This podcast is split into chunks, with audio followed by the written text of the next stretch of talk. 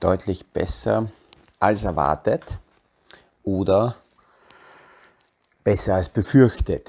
Das wird jetzt diese Woche ähm, die, die Hauptschlagzeile sein, die all jene zumindest mitbekommen, die ein wenig näher an den Kapital, Kapitalmärkten dran sind.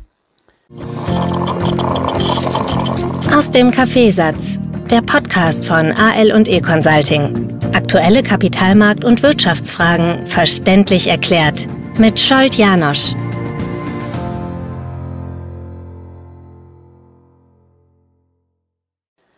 Viele Unternehmen melden Quartalsberichte. Wir haben das hier schon oft besprochen, dass diese Quartalsberichte irgendwann kommen werden und hauptsächlich die ja, Stimmungslage wiedergeben werden, wie große Unternehmen die aktuelle äh, Situation verarbeiten, wie sie darauf reagieren. Und das Gute ist, dass die Unternehmen gar keine andere Möglichkeit haben, als zu reagieren. Dafür sind die da, dafür ist das Management da, damit sie veränderte Rahmenbedingungen verarbeiten. Und die Börse, die handelt natürlich, oder natürlich, die handelt nicht aktuelle Entwicklungen, sondern Zukunftserwartungen. Zukunftserwartungen werden eingepreist das sehen wir immer wieder. Und es ist auch wichtig zu verstehen, dass äh, wenn gute Zahlen rauskommen, sehr, sehr oft der Markt in eine völlig unerwartete Richtung äh, reagiert. Und wenn man dann verstehen will, warum, muss man tiefer hineingehen und sich anschauen, was sind denn die Aussagen zu den Zukunftsaussichten. Und sind die Aussagen besser als erwartet, dann steigen die Kurse, weil dann wird das eingepreist, sind die schlechter, zurückhaltender oder wir haben Unsicherheit, dann haben wir größere Schwankungen. Bevor ich aber äh, jetzt auf die Meldung von Goldman Sachs eingehe, weil das war äh, schon was Markantes, ein paar Gedanken zu den nächsten Wochen. Ich werde ich möchte nicht sagen auf Urlaub fahren, weil äh, das ist bei mir so Urlaub fahren oder äh, ich bin urlaubsreif oder es ist notwendig, endlich wegzufahren. All diese Bezeichnungen sind für mich persönlich negativ besetzt. Das suggeriert, dass man in einem Hamsterrad sitzt, äh, in, der, in der Tagessituation und daraus quasi in einen Urlaub flüchten muss das passt, dieses Bild passt mir nicht. Ich versuche äh, tagtäglich äh, so sehr äh, mich von diesem Hamsterrad loszulösen. Die morgendlichen Podcasts, die ich hier gemütlich bei offener Tür, ähm, herrlichem Sonnenaufgang aufnehme, sind kein Muss, keine wirkliche Arbeit. Ich verarbeite, bespreche mit mir hier im Studio meine Gedanken. Und ich bin ja eigentlich dort gestartet, dass ich in den kommenden Tagen mich aus diesem Ruheort, aus dieser Ruheoase hier wegbewegen werde. Also eigentlich Standortwechsle mit der Familie. Wir fahren weg und einige haben mir schon gesagt, naja, jetzt lass es gut sein und nimm dir eine Auszeit und mach mal eine, eine Pause kündige es gleich vorweg an. Äh, das würde heißen, ich dürfte nicht nachdenken. Und wenn ich wegfahre und nicht im Studio bin und nicht tagtäglich mit Themen umgeben bin, die meine Aufmerksamkeit noch mehr binden, oder nicht in Online-Konferenzen oder physischen Gesprächen mit Kunden bin, natürlich habe ich noch mehr Zeit nachzudenken. Und deswegen wird es die Podcasts auch aus dem Urlaub geben es werden noch mehr die Gedanken sein zu unterschiedlichen Themen, die ich dort ähm, aufnehme. Ich finde ganz sicher solche Orte, wo es mich dann inspiriert, mich hinzusetzen mit meinem äh, Handy und mit, mit dem Mikro und die Gedanken aufzunehmen. Die Hintergrundgeräusche sind dann immer wieder faszinierend, wenn die mitgehen. Ähm, die schneide ich auch nicht raus. Und somit ist jetzt die Möglichkeit, mir Themen, Fragen, Ideen, Gedanken zu schicken, noch besser als je zuvor, weil ich all diese Gedanken dann aufgreife und äh, in tägliche Podcasts packen werde. Natürlich daneben ein wenig mit einem Blick auf die aktuellen Entwicklungen. Und wer Pause braucht von dem Podcast, gute Nachricht, man kann die Podcast jederzeit abstellen, sich nicht anhören, meinetwegen aufsammeln, dann später an einem verregneten Wochenende alles geballt anhören. Wie auch immer. Diese Freiheit hat ja jeder. Goldman Sachs war gestern deswegen interessant von der Quartalsmeldung her, weil wir Ende letzte Woche von JP Morgan und Morgan Stanley recht schwache Zahlen gesehen haben und äh, auch von Bank of America gestern, aber Goldman Sachs alle geschlagen hat, wieder mal neue Maßstäbe gesetzt hat. Ähm, man muss sich vorstellen, nicht 1,2 Milliarden Gewinn ähm, äh, oder Umsatz, sondern um 1,2 Milliarden mehr als erwartet. In Summe waren es 11,7 Milliarden auch beim Gewinn mit über 2 Milliarden ähm, sensationell, obwohl im Investmentbanking das rennt normalerweise immer dann von selbst, wenn die Märkte boomen, weil natürlich dann ähm, ja alles, was nicht stehen kann, sofort gekauft wird und jeder, der halbwegs irgendwie drei Sätze sagen kann, in den Kapitalanlagemärkten aktiv ist, speziell in Amerika, dieser Teil ist 41% eingebrochen und trotzdem schafft es das Unternehmen, einen sensationellen Gewinn abzuliefern und zeigt natürlich, dass ähm, die kommenden Wochen, die kommenden Monate von extremer Volatilität gezeichnet sein werden, weil einerseits die Unsicherheit an den Märkten weiter bestehen bleibt, andererseits die Unternehmen manche die aktuelle Situation sehr, sehr gut verarbeiten, andere schwächer verarbeiten und das wird sofort vom Kapitalmarkt eingepreist werden. Was man bei Morgens, also bei Goldman Sachs auch gesehen hat, dass im Bereich des Kreditwachstums die Zahlen besser ausgefallen sind als erwartet und deutlich weniger Rückstellungen für faule Kredite gebildet wurden. Das heißt, das Management geht davon aus, dass hier nicht so viel problematische Kredite auf sie zukommen, wie sonst vom Markt erwartet. Das heißt, man kann zusammenfassen, dass hier nicht besser als erwartet, sondern deutlich besser als befürchtet die Zahlen rausgekommen sind. Dort, wo wir insgesamt weiterhin Probleme sehen, sind die Fluggesellschaften, egal ob man jetzt in Europa, äh, in Amerika, in Asien, wo auch immer unterwegs ist, die Fluggesellschaften haben deswegen Probleme, weil sie Personalprobleme haben. Sie haben in der Covid-Phase massiv abgebaut. Viele Flieger sind gestanden. 90 Prozent der Flugzeuge wurden teilweise eingemottet oder in die Garage geschoben. Und ähm, naja, jetzt nach dem Opening äh, wäre es wichtig, mit Personal an die Sache ranzugehen. Nur haben die Fluggesellschaften äh, deutliche Probleme, Personal zu bekommen. Und das spürt jeder der irgendwie überlegt, irgendwo hinzufliegen, der ist genau damit konfrontiert, dass die Fluggesellschaften Probleme haben. Ähm, was, was diese Woche spannend ist, ist hauptsächlich, ähm, ja, was alles so zusammenkommt. Einerseits haben wir die Nord Stream äh, 2 Geschichte oder Nord Stream 1 Geschichte immer noch offen. Wird der Gashahn aufgedreht oder nicht? Parallel dazu verhandelt die Europäische Union äh, über nächste Sanktionen gegen Russland.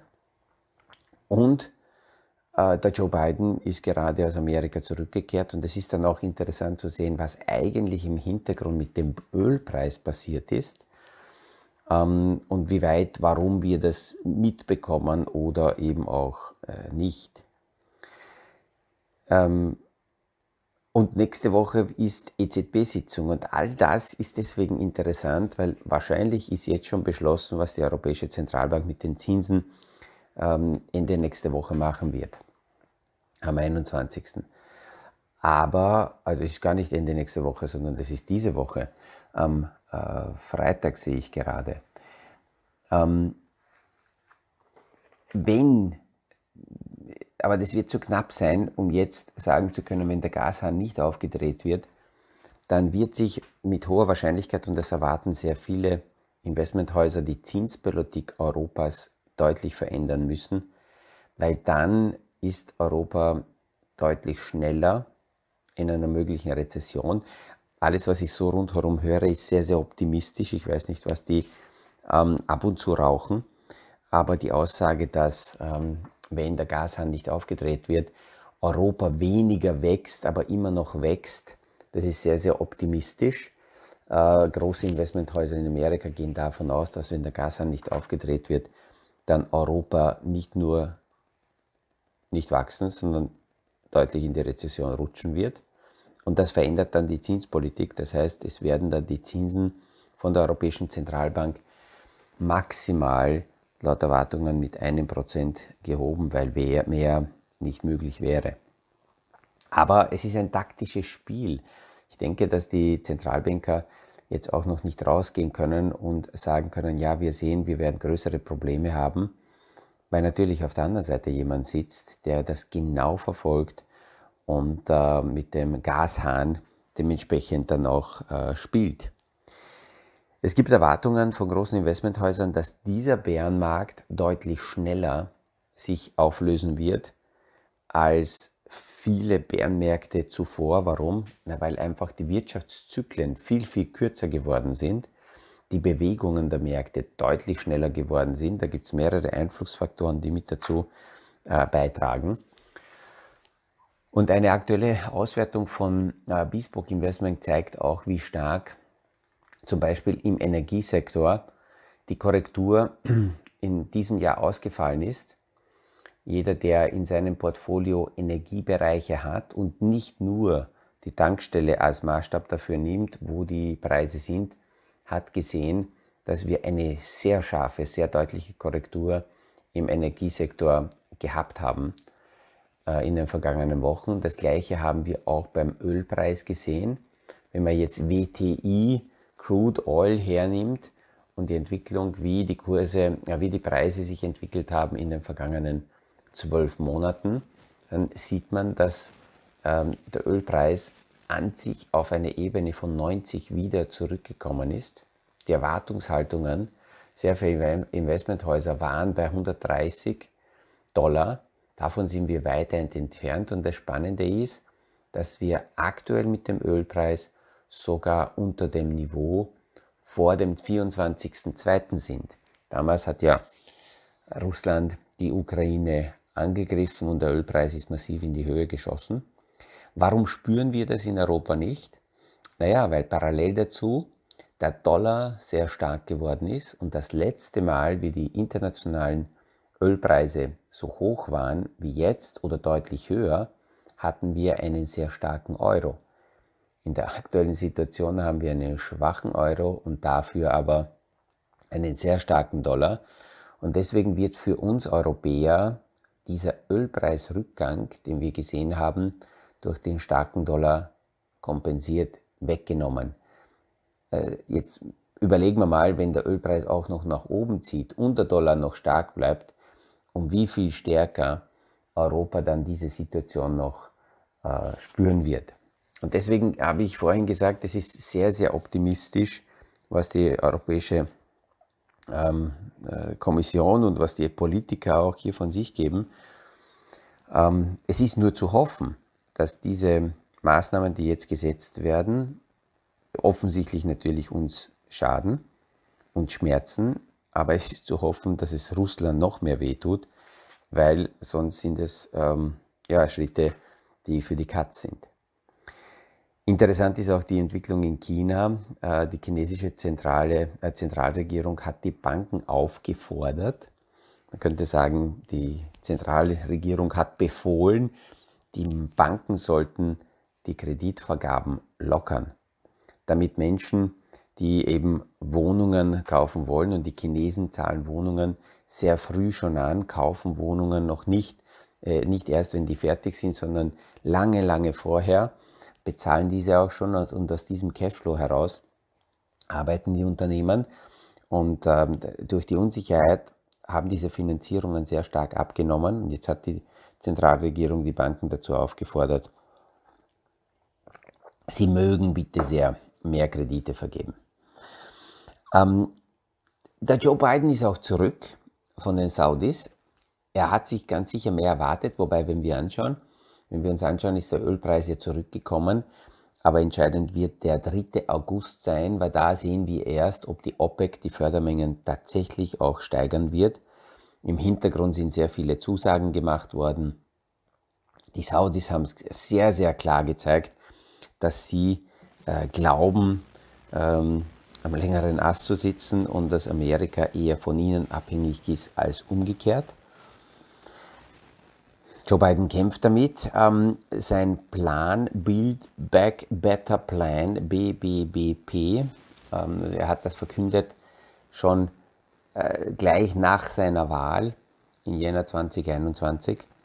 Das war damals sehr bullish, hat die Märkte gepusht, dass so ein Infrastrukturprogramm kommen wird. Jetzt ist, jetzt ist es eher bullish, dass dieser Plan nicht kommen wird. Eineinhalb Jahre später. Warum? Naja, weil in der jetzigen Inflationssituation, in der jetzigen Liquiditätsschwemme noch einmal zwei Billionen in den Markt hineinzupumpen, das würde die Inflation nicht dämpfen, sondern noch mal deutlich steigern. Und es ist interessant, dass hier der Kapitalmarkt und die allgemeine äh, Stimmungslage so einen Plan vor eineinhalb Jahren noch als sehr positiv wertet und bullish einstuft und jetzt ähm, eineinhalb Jahre später eher negativ. Spannend ist auch die Geschichte, weil die Geldsammelaktionen bereits beginnen für 2024, für die nächsten Wahlen in Amerika. Und der Sanders von Florida äh, liegt recht deutlich vorne bei den Republikanern. Die Demokraten sind leider sehr schwach, liefern sich auch immer wieder Aktionen, die sie gefährden. Alleine wenn ich hernehme, die Pelosi, die ganz wichtig wäre für die Demokraten und sie vor einigen Tagen sagt, ja, die Chip-Förderprogramme, dass in Amerika ähm, äh, die, die Chips produziert werden und nicht mehr Amerika so stark abhängig ist bei den Chip-Produktionen vom Ausland. Ähm, ja, das muss durchgewunken werden und dann wird es bekannt, dass ihr Mann 8 Millionen Stück Nvidia-Aktien über Optionen handelt. Also mehr Insider Wissen und Insider-Training geht gar nicht. Also die schießen sich wieder mal selber ab. Aber da kann man den Leuten nicht helfen. Und ähm, äh, der Sanders von Florida, der Gouverneur, der liegt ganz vorne. Das ist, ja, leider muss man sagen, ein Trump, nur vielleicht mit ein bisschen mehr Manieren, der besser weiß, was und wie diplomatisch in diesem Amt gemacht werden müsste aber trotzdem grundkonservativ und das ist eigentlich eine Vollbeschleunigung von Amerika und von sehr vielen Anhängern dieser Idee in die Vergangenheit. Man muss leider dazu sagen, dass der Joe Biden ein Opfer der Inflation geworden ist, weil nach seiner Wahl, gerade in Jänner, wo die Angelobung war, haben wir offiziell zum ersten Mal sehr stark explodierende Inflationszahlen bekommen. Die sind dann während seiner Amtszeit nur gestiegen und speziell die Amerikaner messen den Präsidenten eben an der Geldbörse. Und ähm, ja, es kann durchaus sein, dass der Joe Biden weg sein wird, weil aus den natürlichen Entwicklungen des Kapitalmarktes die Inflation dann auch zurückgeht und dass der nächste Präsident als seine Errungenschaft verkaufen wird. Und leider muss man sagen, Kamala Harris, die ja nirgends zu sehen ist, die gibt wenig Hoffnung. Und somit wird bei der nächsten Wahl mit hoher Wahrscheinlichkeit hier wieder etwas Konservatives auf die Bühne kommen. Ähm, zum Schluss noch eine spannende Geschichte. Jetzt am Donnerstag wird auch der Elon Musk ein bisschen gequetscht werden, weil zum ersten Mal eine Anhörung stattfindet vor einer Richterin und das ist besonders bekannt, weil die Richterin vor einem Jahr eine sogenannte Zwangsübernahme, einen Zwangsdeal durchgeboxt hat. Und Twitter hat ja geklagt, nachdem Elon Musk zurückgezogen hat. Twitter hat auf Zwangsdeal, Zwangsdurchführung äh, geklagt und es wird vor Gericht verhandelt. Das heißt, der Elon Musk wird zwischen einer Milliarde für diesen Versuch, Twitter übernehmen zu wollen oder für die Ankündigung zumindest zahlen müssen oder deutlich mehr. Und ähm, das wird jetzt am Donnerstag interessant sein, also das wird verfolgt. Äh, spannend, was alles so auf dem Tisch liegt, was alles in dieser Woche zusammengekommen ist. Ähm, mit diesen Gedanken wünsche ich euch heute wieder einen erfolgreichen Tag und freue mich, wenn wir uns morgen wieder hören beim nächsten Podcast aus dem Kaffeesatz. Das war aus dem Kaffeesatz, der Podcast von AL und E Consulting zu aktuellen Kapitalmarkt- und Wirtschaftsfragen, verständlich erklärt mit Scholt Janosch. Aktuelle Fragen, Rückmeldungen und Anmeldungen zum nächsten Kapitalmarkt-Talk findet ihr auf unserer Homepage www.aleconsulting.at.